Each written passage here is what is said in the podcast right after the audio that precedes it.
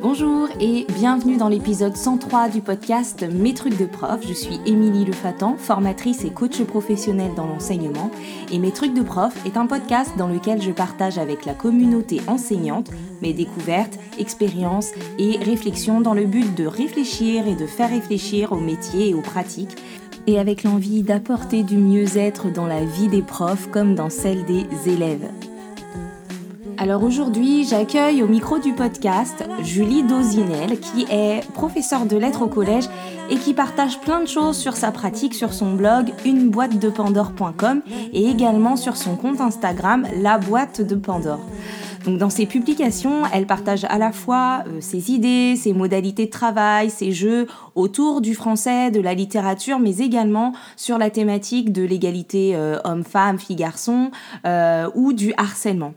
Et en fait, il se dégage de ses publications vraiment des valeurs qui lui tiennent à cœur et notamment ce qui motive tous ses choix, que ce soit avec ses élèves ou avec son audience dans ses partages, c'est vraiment l'importance de créer du lien humain.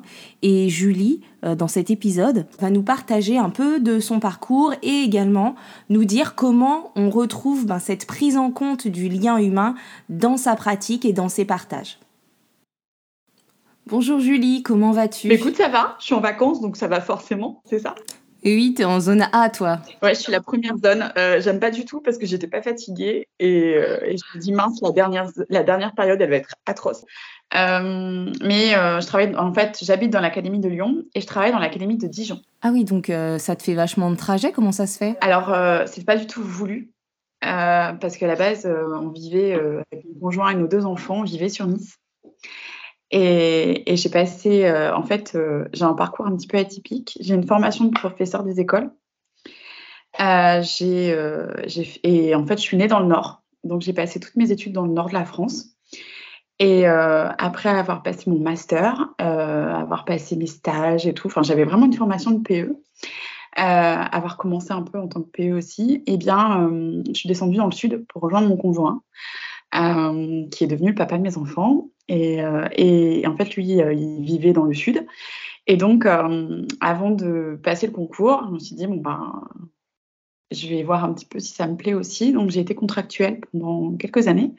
Et ce qui fait que j'ai fait des remplacements de la sixième au BTS aussi. J'ai fait des cours au BTS, j'ai fait des cours un peu, voilà, un peu partout au lycée. j'ai fait cours à des élèves de première. j'ai préparé, je fais préparer le bac français. Enfin, toi, j'ai vraiment suis touchée à tout. Alors, autant dire que passer d'un stage de maternelle à, des élèves de première, c'était un peu violent, mais c'était hyper formateur. Et, euh, et, puis après, ben, voilà, donc on a eu euh, nos deux enfants et j'ai passé le CAPES. Et je l'ai eu. Et euh, j'ai fait une année de stage sur Nice. C'était à 10 minutes à pied de chez moi, donc c'était le rêve. C'était le rêve. On avait acheté un appartement, enfin on était super bien. Et en fait, ben, j'avais des points. Donc euh, tu sais, hein, dans l'éducation nationale, ça marche par points. Et à un moment, mes points ont disparu. Paxé, deux enfants, et mes points ont disparu. Donc on a considéré que j'étais euh, célibataire sans enfants, et donc du coup, je pouvais bouger. Et donc j'ai été affectée. Enfin, j'ai reçu un texto disant vous êtes affectée dans l'académie de de Dijon.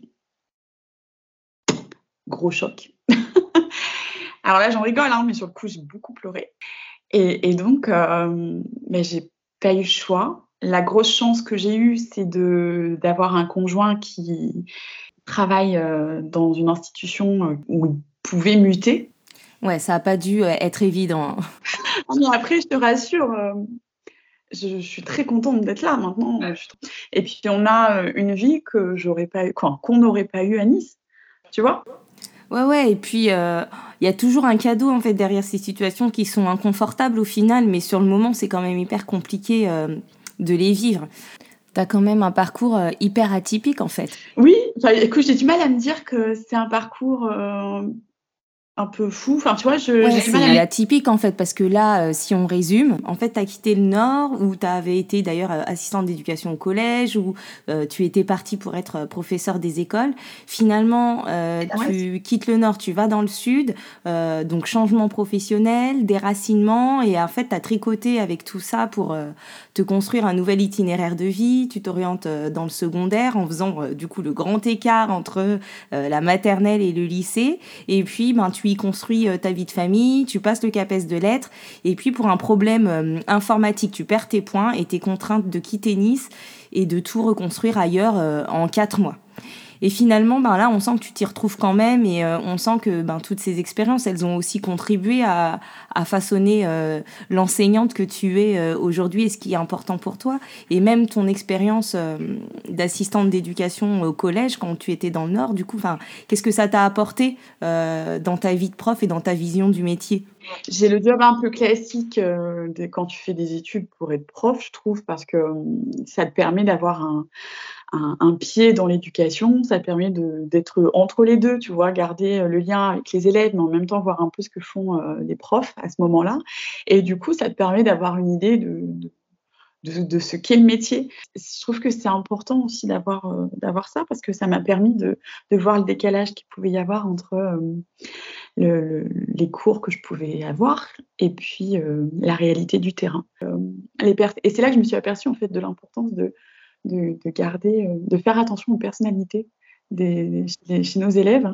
Ouais, euh, j'ai pas envie d'avoir une classe de moutons, quoi. Tu vois, j'ai envie de respecter aussi la personnalité de certains. Et c'est là peut-être que j'ai fait mes premiers pas aussi vers, euh, vers prendre en compte l'humain, tu vois, et pas seulement le, savoir, pas seulement la connaissance à apporter, mais il y a aussi le côté humain à, préserver. Et ouais, c'est venu de là. Donc voilà mon parcours. C'est chouette. Et en plus, euh, l'avantage aussi, c'est que, en fait, ça t'a apporté une vision de l'élève. Une vision, une vision de l'élève, de ce qu'il est euh, hors de cours, hors de la classe, avant de te faire euh, ton idée de peut-être un peu fantasmée de l'élève en classe. Tu es, entré en fait dans le métier avec une vision un peu, ouais, un peu plus réelle de ce qu'est l'élève et de ce que vit l'élève en dehors des cours, dans les couloirs, dans la cour. C'est quoi le quotidien des élèves en fait?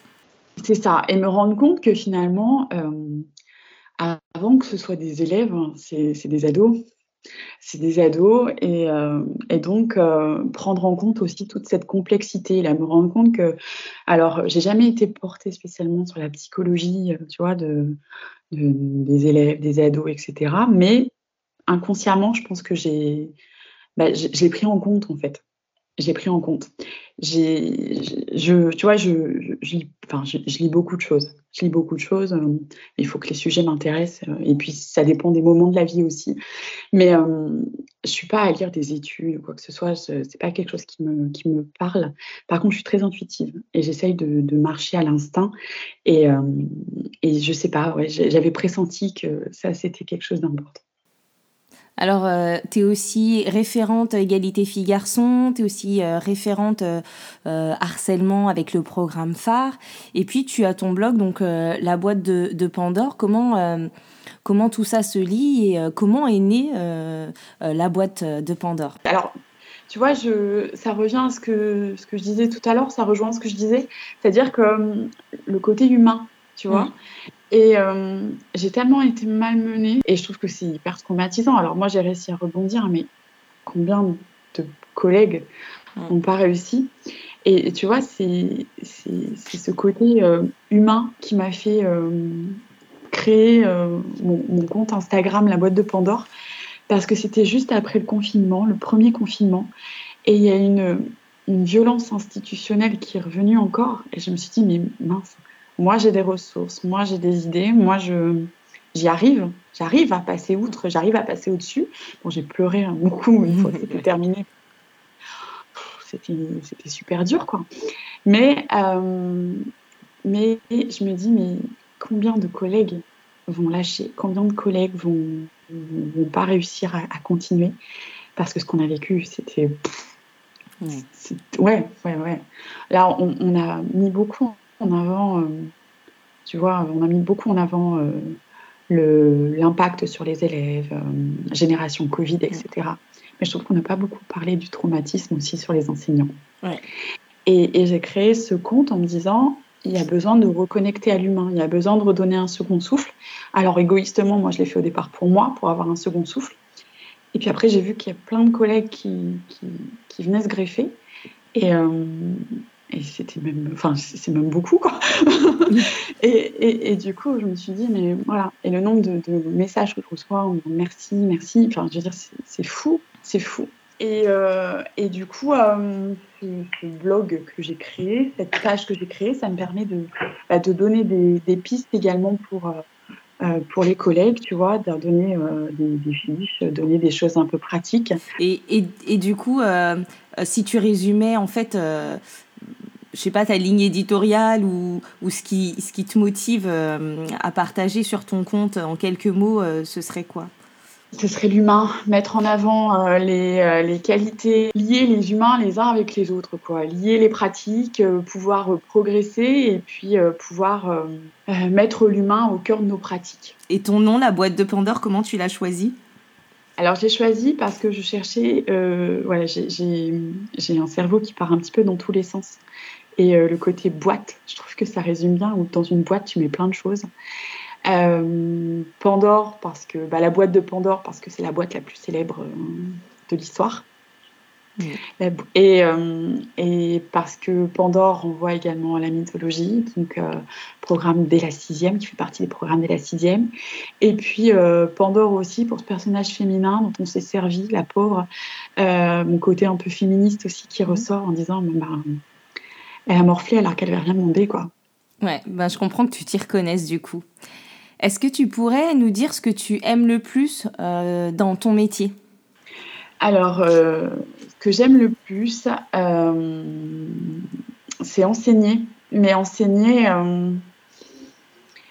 dans, tous les sens du terme, tu vois. C'est faire comprendre les choses aux élèves que j'ai en face de moi, les voir évoluer, parce que grâce à mon enseignement, grâce à ce que je leur ai appris, euh, enseigner aussi, tu vois, euh, parce que l'éducation nationale, c'est une forme d'éducation. Ouais. Ils ont tellement, je veux dire, surtout en français, 4 à 5 heures par semaine, voire plus, je les côtoie tout le temps, quoi. Et, euh, et donc, c'est ouais, enseigner, mais dans le sens large du terme, tu vois. Et les voir voilà, en septembre et les voir en juillet, voir l'évolution qu'ils peuvent avoir, génial, quoi.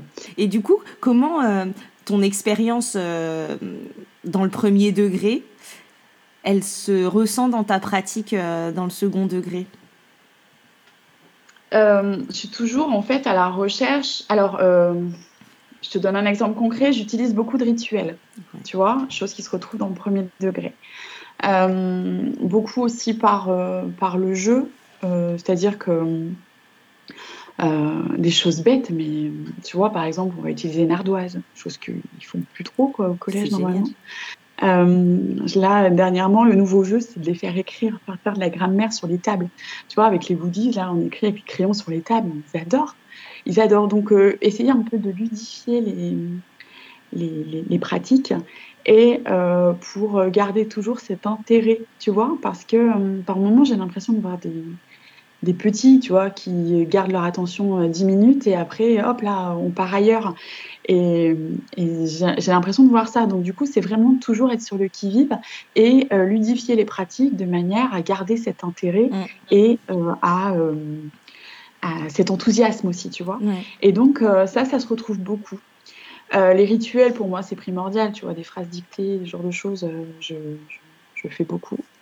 Et puis, ouais, c'est comme ça. Après, je veux dire, c'est vrai, le programme, c'est pas le même, mais mais on retrouve beaucoup d'automatisme aussi euh, par rapport au son, les couleurs. Euh. tu vois, je, je, suis, je suis assez. Euh, je, reprends ces, ce qui fonctionne dans le premier degré finalement. Après, tu vois, des lectures offertes, ce genre de choses, garder ce plaisir de, de, la lecture, de l'écriture, essayer de maintenir ce plaisir en trouvant des, des parades. Alors adapté bien sûr, aux mm. plus grands, parce que avec les troisièmes, par moments, c'est pas évident, hein, qui se croient, qui se croient grands. Et... ouais, mais j'imagine qu'il y a des choses qu'on on, s'autorise peut-être pas euh, à garder ce côté ludique longtemps, alors qu'en fait, ça fonctionne même dans la formation pour adultes. Hein. Et, ça fonctionne bien. Mm. Et, euh, on, et voilà, tu vois, le, la boîte de Pandore aussi, c'est pour euh, essayer de montrer, bah voilà, vous voyez, moi j'ai testé, faut tester, allez-y, ça marche pas, c'est pas grave, quoi. ça marche, ça marche pas, c'est tout, mm. vous le faites plus. Mais par contre, euh, il y a, si on essaie, en fait, il y a plus de choses qui fonctionnent, on se rend compte qu'il y a plus de choses qui fonctionnent. Il faut oser, quoi, faut y aller.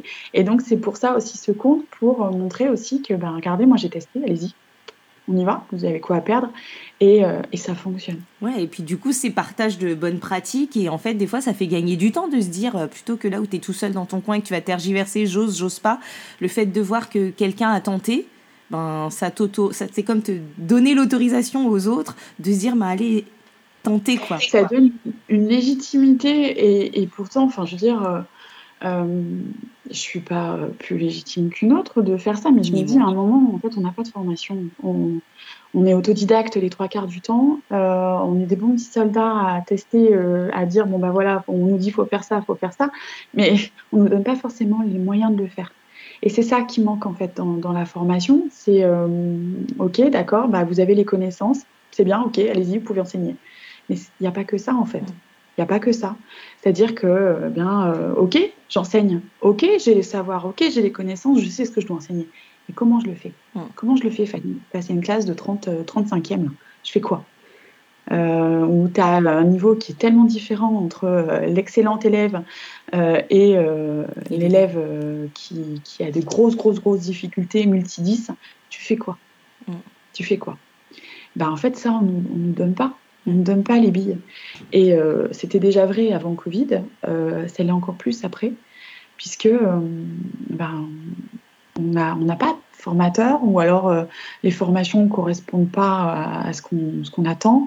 Et, et, je pense que voilà, c'est ça, je me suis un peu autoproclamée formatrice. alors je suis raison. je me suis autoproclamée formatrice en me disant, bah voilà, ok, bah à un moment, il faut le faire, il faut se lancer, et bah ok, bah du coup on va tester, je vous montre ce que je fais, euh, vous me faites un retour et puis on voit un petit peu ensemble. On essaie de grandir. Et, mais c'est ce qui manque. Cette idée de, co-créer, de co-construire ensemble, de partager, d'échanger et de s'appuyer un peu sur le collectif pour pouvoir euh, ben, grandir dans le métier, dans la profession ensemble, en fait. Euh, chouette. Est-ce que, du coup, si on revient sur, sur tes les pratiques du coup que tu, que, tu partages et, et, donc qui sont inspirées inspiré aussi parfois de ce que tu as connu dans, dans, le premier degré et ce qui te permet euh, en fait d'innover. Parce que du coup tu es dans de la pratique innovante tu vois c'est et, et, on se rend compte ce qui est intéressant c'est que innover, innover c'est pas forcément euh, sortir les grands moyens coûteux etc mais quand tu vois quand tu nous parles d'utiliser des ardoises alors qu'on le fait plus du tout au collège etc ben ouais c'est innovant parce que parce que personne ne pense à le faire. Et en même temps euh, ben, ça, ça, permet de se dire, ben, en fait, on peut innover à plein de niveaux, de plein de manières, que ce soit sur le support, sur la manière de faire.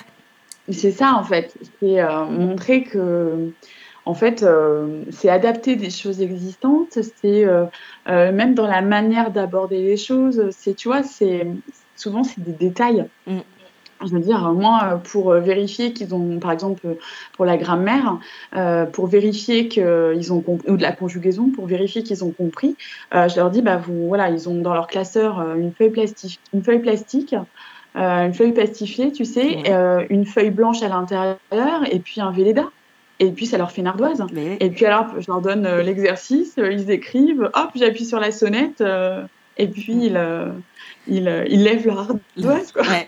Mais c'est, mais c'est, et c'est génial parce que du coup, en fait, c'est gagnant-gagnant dans le sens où, un, tu les enrôles, deux, c'est simple à mettre en place, trois, ça t'évite aussi des corrections inutiles parce qu'on n'a pas forcément besoin de tout corriger, quatre, ils ont le feedback immédiatement, donc je fais, je sais si. C'est génial. C'est ça, mais vois, quand je dis au cinquième allée, on sort l'ardoise, ils font ouais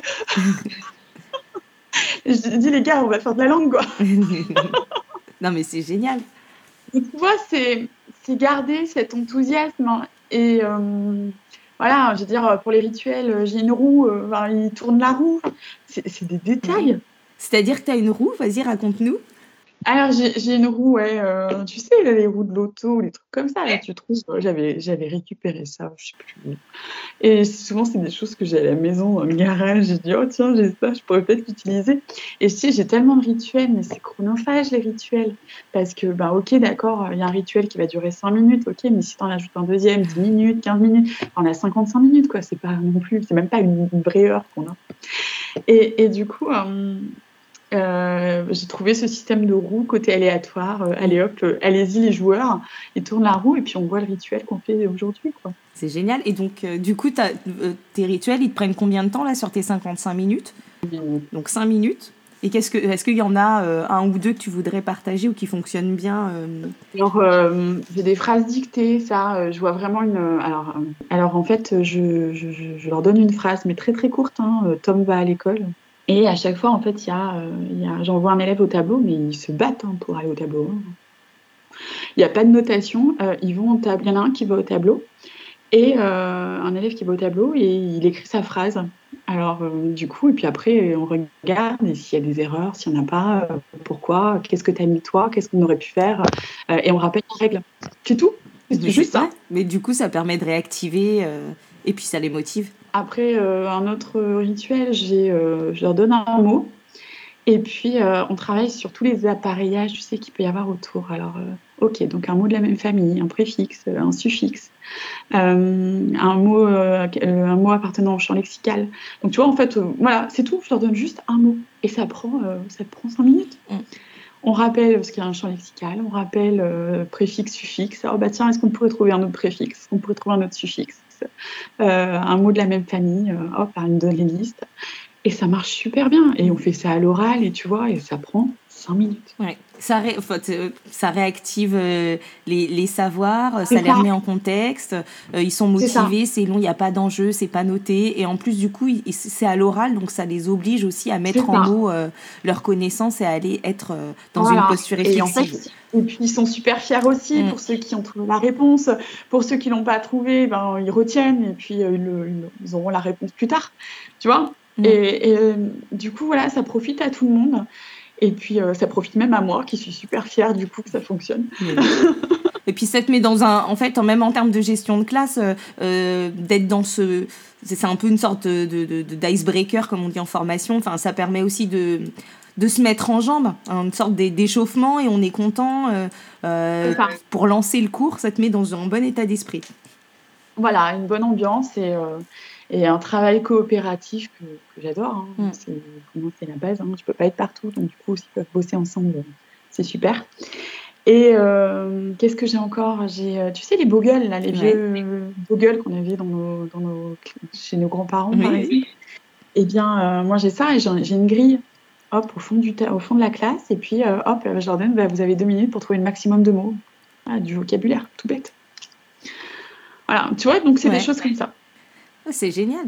Est-ce qu'il y a d'autres choses? Donc là, c'était sur les rituels. Est-ce que euh, ben, dans ta pratique, il y a d'autres choses que, tu aimerais euh, partager parce que ça fonctionne et que ça faciliterait la vie de, collègues? Alors, on est dans. Je sais que, on a de plus en plus d'élèves. Hein. J'ai commencé, j'avais 23, 24 élèves. Là, j'arrive avec des troisièmes où ils sont 27, 28. Euh, moi, je travaille en îlot. Euh, je travaille en îlot. Euh, je parlais de coopération. Moi, vraiment, ce côté coopératif, je le trouve hyper intéressant, hyper important parce que, comme je disais, je peux pas être partout et je veux plus aider Thomas qui a des difficultés plutôt que que Chloé qui elle, ben, ça roule, quoi, tu vois. Mm. Et je me dis que bah, Chloé, qui, elle, euh, bah, pour qui ça va très très bien et qui a peut-être des choses aussi à, montrer pour être valorisée, eh bien, elle peut aider, euh, euh, elle peut aider Jade qui, à côté, bah, a des difficultés. Tu vois? Donc, ce côté en, îlot bah, me permet de, de, déléguer un petit peu et de pouvoir faire travailler la coopération je me moque en fait s'ils répondent à, des questions sur un texte euh, pour un exercice type brevet euh, qui cèdent. je, me moque du moment qu'ils comprennent, du moment qu'ils arrivent, c'est un exercice. C'est un examen. Et du coup, créer cette proximité spatiale, en fait, te permet, t'aide, enfin, oui, voilà, t'aide à, euh, déléguer, à générer du tutorat entre les élèves. Et dans ce que tu dis, il y a aussi cette idée de ben, lâcher, euh, en fait, un peu l'idée qu'il faut qu'ils fassent forcément tout seul et qu'ils trichent pas et que euh, et, qu'on corrige tout, mais leur permettre, en fait, d'être dans de l'entraînement à plusieurs. Tu vois, je, mets, je mets à disposition des exercices, par exemple, dans ma classe, qui sont autocorrigés c'est-à-dire que où ils vont s'auto-corriger, c'est-à-dire qu'ils ont l'exercice et derrière ils ont la correction. Et au final, eh bien, ils le font quoi. Tu vois, moi, j'ai pas besoin d'être avec eux, avec ceux pour qui ça roule à peu près. Je peux aller avec ceux pour qui ça roule pas du tout. Et, euh, et ça, ça me permet, alors c'est beaucoup de travail en amont parce qu'il faut, faut, préparer tous ces exercices corrigés. Euh, mais une fois que c'est fait, en fait, je suis bien tranquille.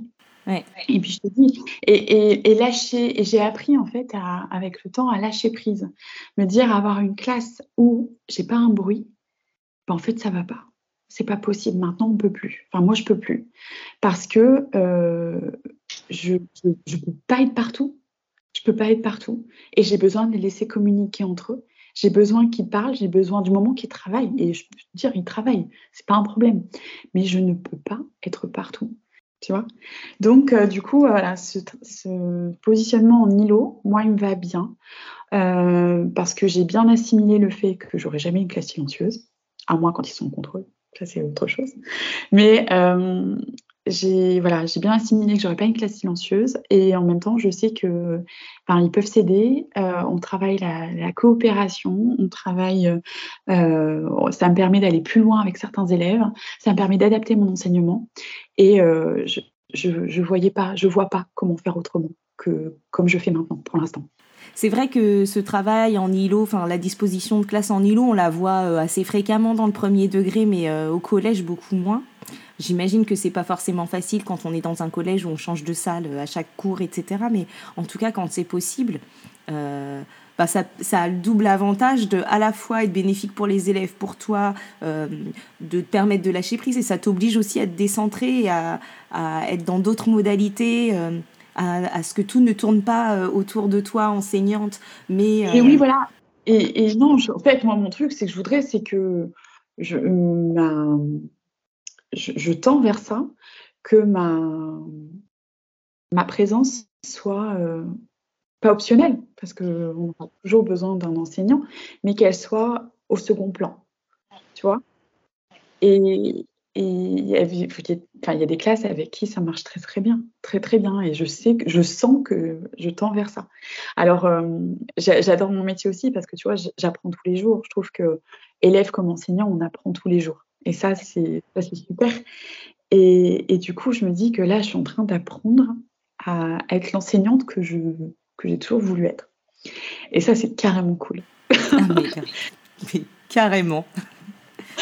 Non, mais puis c'est chouette de le voir comme ça parce que ça fait du bien aussi, en fait. Tu vois, de, je trouve que de, ce qui est inspirant dans ce que tu dis, c'est que euh, euh, c'est cette idée de processus continu et que du coup de pas se mettre la pression, on n'est pas en train de viser euh, une enseignante parfaite et où on se on s'auto-flagelle à se dire ah j'ai pas réussi etc. Alors que si tu vois le truc comme un processus perpétuel et que tu es toujours en train d'apprendre et de progresser, ben en fait tu, vois, je, te dis ça maintenant, mais peut-être que dans trois ans j'aurais encore changé d'avis, j'aurais appris autre chose et je, je fonctionnerais autrement parce que il y avait besoin et, je trouve que voilà c'est un métier qui, qui où on s'adapte euh, et ça, c'est vraiment cool. Et euh, un métier où, euh, où, on apprend tous les jours. Ouais, je trouve que c'est quand même une sacrée chance. Donc, si on a un coup de mou, moi, je me dis que, tu vois, des fois, bah oui, oui, des fois, j'ai des coups de mou, des fois, j'ai pas envie, des fois, c'est dur.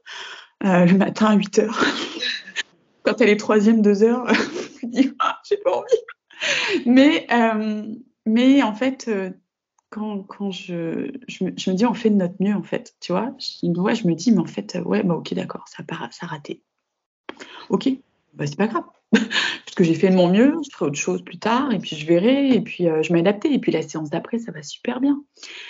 Et, tu vois ce côté humain aussi, bah des fois moi je leur dis, je leur dis euh, franchement là euh, on va arrêter un peu là parce que là vous êtes pas cool, regardez il y a ça, il y a ça, il y a ça, ça va pas, est-ce qu'on peut pas faire autre chose?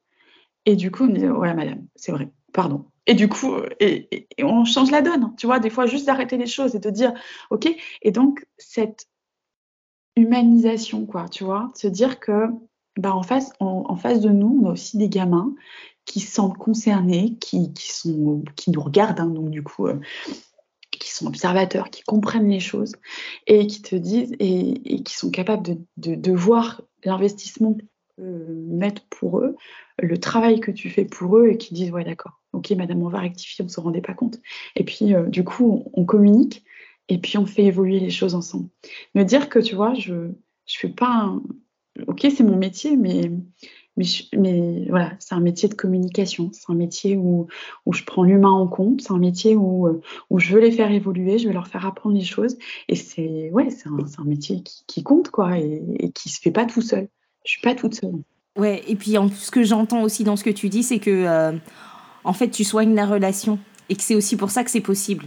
Tu es dans une relation euh, en fait euh, qui est pas complètement asymétrique elle est asymétrique parce que tu es le professeur, tu es la professeure et que eux sont les élèves, mais qu'en même temps, dans la relation humaine, en fait, il y a de l'horizontalité et du respect des deux côtés. Et c'est ça qui fait que tu peux aller négocier aller, et, être dans la discussion et soigner cette communication.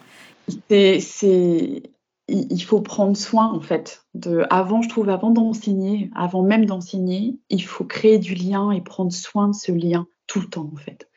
Tu sais, je compare souvent euh, l'enseignement à, voilà, mon enseignement un petit peu à des graines. Tu vois, que je, je suis un peu une jardinière, quoi.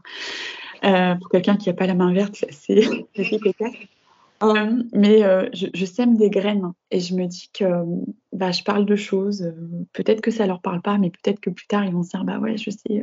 tiens, ça me fait penser à quelque chose. Et, et je me dis voilà, cette relation, bah, faut, ce lien, faut, faut, faut l'arroser, faut, faut, en prendre soin. et puis voilà, c'est important. C'est ça. J'ai bien et j'aime bien. Euh, enfin, tu vois, moi j'ai la même j'ai la même utilisation de la métaphore de la graine, du jardinier, etc. Et, euh, et là, ce que j'aime bien dans la manière dont tu l'as utilisé, c'est que tu l'as pas utilisé sur les contenus, les savoirs. Tu l'as utilisé sur la relation et euh, sur comment je soigne la relation et comment voilà, j'arrose, et je prends soin, je regarde, j'observe et je mets pas un petit coup d'eau de temps en temps. Quand on y pense, si en face de toi, la personne n'est pas, n'est pas bien dans sa tête, n'est pas bien dans son corps, n'est pas bien euh, en, ce moment, comment est-ce qu'elle peut recevoir un quelconque contenu, un quelconque savoir? Comment c'est possible? Tu vois? Et, voilà, c'est pour ça que ma salle est en Milo, c'est pour ça que ben, j'ai mis à disposition des coussins, euh, des casques anti-bruit, enfin des détails, des détails, mais qui permettent aux élèves eh bien, euh, de, prendre les, éléments dont ils ont besoin pour être bien. Se sentir bien. Et c'est là, en fait, du coup, on revient un peu à ce que tu disais depuis tout à l'heure au début, c'est en fait comment tout ça au final ça prend soin de l'humain et c'est un peu comme ça en fait que tu mets l'humain au cœur de ta pratique. C'est-à-dire que tu pars de là avant d'aller vers les contenus et ensuite tu reviens, ça fait comme une boucle. Mais c'est primordial, hein, c'est primordial. Je veux dire, quand, quand t'es pas bien, quand, je veux dire, on, le voit, nous adultes, quand quelque chose nous, quand, enfin, je sais pas, une dispute, euh, je veux dire, moi j'y pense, j'arrive pas à, ne pas y penser. Et au travail, c'est pareil, tu vois. Ah bah du coup, bah, quand tu as une réunion le midi, euh, que tu es contrarié parce que, euh, je sais pas quoi, avec tes collègues, machin, euh, tu retournes en cours, c'est compliqué. Et c'est pas parce qu'ils ont 11, 12 ans que, que ça va changer. Non, en fait. Eux aussi sont contrariés. Et on sait très bien que mêler ça à l'adolescence, c'est-à-dire tout prend des proportions folles, où nous, on dirait, bon, bah, c'est pas très grave, ça, ça va. Mais en... Mais en fait, quand tu le vis, tu es au cœur du cyclone, quoi. Mais c'est ça, c'est ça. Donc, préserver l'humain. Et derrière ça, il y a aussi cette question de l'empathie où finalement, on est tout le temps en train de se dire, ouais, enfin, former les élèves à l'empathie, leur apprendre l'empathie, etc. Et que là, en fait, euh, on touche du doigt le fait que ben, les premiers et les premières à devoir euh, aller euh, ben, travailler l'empathie parce que c'est coûteux en fait. C'est pas si facile que ça de faire preuve d'empathie tout le temps en fonction de de, de, ben, de notre vécu de ce qu'on est en train de vivre etc nos émotions. Et que finalement ben, cette question de l'empathie de l'enseignant vers l'élève de pouvoir aller euh, comprendre ce que sont en train de vivre nos élèves à certains moments, pour pouvoir euh, prendre un peu de distance et de recul avec le fait que tel élève, je sais pas, est désobéissant ou n'écoute pas, etc. Ben, ça permet peut-être aussi de, et ben, de trouver des, des solutions autres et de, de, mieux gérer nous nos émotions d'adultes pour les aider eux à mieux gérer les leurs euh, et à entrer derrière dans les apprentissages. C'est ça, clairement. Et, euh, et donc, euh, l'empathie, oui, oui, pour moi, c'est primordial. Mais de toute façon, c'est compliqué aussi, tu vois. On arrive à un problème, on nous dit, bah oui, il faut cultiver l'empathie, mais on sait très bien que, par exemple, chez, chez certains adultes, l'empathie, c'est compliqué. Donc, comment veux-tu aussi, alors moi, je, suis empathique de nature, mais comment veux-tu que des adultes qui ne le sont pas puissent former des, des élèves mmh. et on, et on pourrait dire la même chose sur la gestion des émotions, sur tout un tas de choses. C'est ça en fait, tu vois. Et euh, donc là, euh, tout nouveau, alors c'est tout tout récent. Euh, alors en fait, il y a, y a, des cellules qui se développent dans les, dans les académies, des cellules, ce qu'on appelle des cellules bien-être. Alors bien-être, tu vois, dans le sens global des choses. Et j'ai été contactée et je suis en train de devenir formatrice bien-être. Génial. Ouais. Et oui, c'est tout nouveau. Alors, il y a des missions qui sont, qui sont données, qui sont demandées selon les établissements. Comme quoi, tu vois, c'est vraiment en train de. On est en train de prendre conscience que, euh, bah, que, que c'est important, que tout ce qui est fait et tout, tout, ce dont on parlait là est important. Et, et si on reprend la, la, la, métaphore du, du, jardin et de la. Enfin, en fait, que c'est le terreau dans lequel euh, on va pouvoir construire le reste. C'est ça. Et... et, je me dis que euh, c'est en train de changer en fait. Et ça, je trouve ça plutôt positif parce que euh, avoir prendre conscience des choses et puis donner euh, donner la part belle euh, au bien-être, euh, donner la part belle un petit peu à, à, avant de donner le contenu, ben bien faire en sorte que bien que les, les élèves soient réceptifs, soient bien pour pouvoir justement apprendre dans de bonnes conditions. C'est la base. C'est top. Bon, en tout cas, je suis, euh, super contente d'avoir pu euh, enregistrer cet épisode euh, avec toi et cet échange hyper humain pour le coup sur ben, tout ce qui finalement dans ton parcours et dans ta façon de voir les choses et dans tes valeurs font que ben, ta pratique elle est ce qu'elle est aujourd'hui et que c'est inspirant et que ça mérite d'être partagé. Mais écoute, merci beaucoup. En fait, euh, j'étais euh, j'étais tellement étonnée aussi de tu vois je, je, je suis toujours surprise en fait que euh, on veuille on veuille bah, parler de moi de mon parcours. Je suis toujours hyper étonnée parce que je me dis mais ouais c'est Tu vois, j'avance en fait. Et c'est vrai, après, je me dis, je fais, ouais, quand même, j'ai vécu quand même des trucs pas mal. Mais, euh, mais je, je, suis toujours très étonnée. Comme je suis étonnée que la boîte de Pandore fonctionne aussi bien, en fait, hein, je suis toujours euh, voilà, dans la surprise. Mais la bonne surprise, c'est plutôt cool. C'est plutôt chouette. Et, euh, mais voilà, c'est pouvoir, euh, mon leitmotiv, pouvoir aider au quotidien, pouvoir. Ben, tu vois, redonner ce souffle qu'on qu perd facilement dans ce métier, je, trouve que c'est tellement important. Donc, merci à toi de m'avoir donné euh, cette voix. Euh, c'était important aussi pour moi, donc euh, je suis ravie. Merci Julie d'avoir partagé ce moment euh, avec moi. Vous pouvez suivre Julie sur Instagram at laboîte.te de Pandore la boîte de Pandore, et sur son site uneboîtedepandore.com. J'espère que vous aurez apprécié d'avoir écouté le parcours et les idées partagées par Julie.